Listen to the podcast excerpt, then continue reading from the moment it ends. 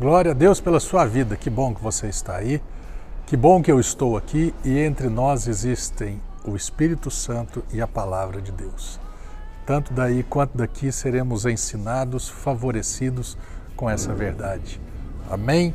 Mateus capítulo 14, verso 35, olha que bacana. Quando os homens daquele lugar reconheceram Jesus, divulgaram a notícia em toda aquela região e lhe trouxeram todos os enfermos. É bacana, né, que eles reconheceram Jesus. Jesus está aqui.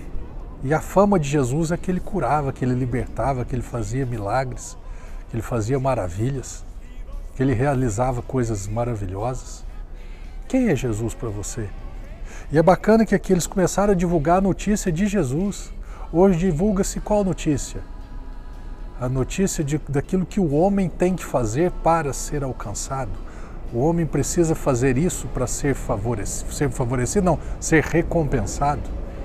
Hoje divulga-se os Dez Mandamentos, um dos filmes mais né, prestigiados aqui no Brasil, os Dez Mandamentos, e batendo pesado em cima do que o homem tem que fazer, com o propósito de ser justificado. Você está nessa ainda?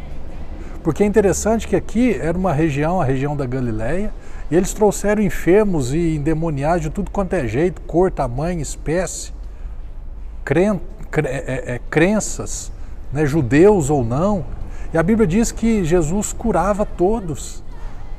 Não perguntava você, você merece, você tem feito o quê, você é uma pessoa boa, você. Ele não qualificava as pessoas de acordo com o que elas faziam. Ele as qualificava com a fé de cada uma delas. Vocês estão aqui, então significa que vocês creem que eu posso realizar um milagre na vida de vocês. Que você reflita sobre isso, que você pense a respeito da tua fé em Jesus, se ela não está é, corrompida ou misturada com a tua fé naquilo que você faz. E chega quase ao ponto de: eu não entendo, Jesus, por que, que você não me cura?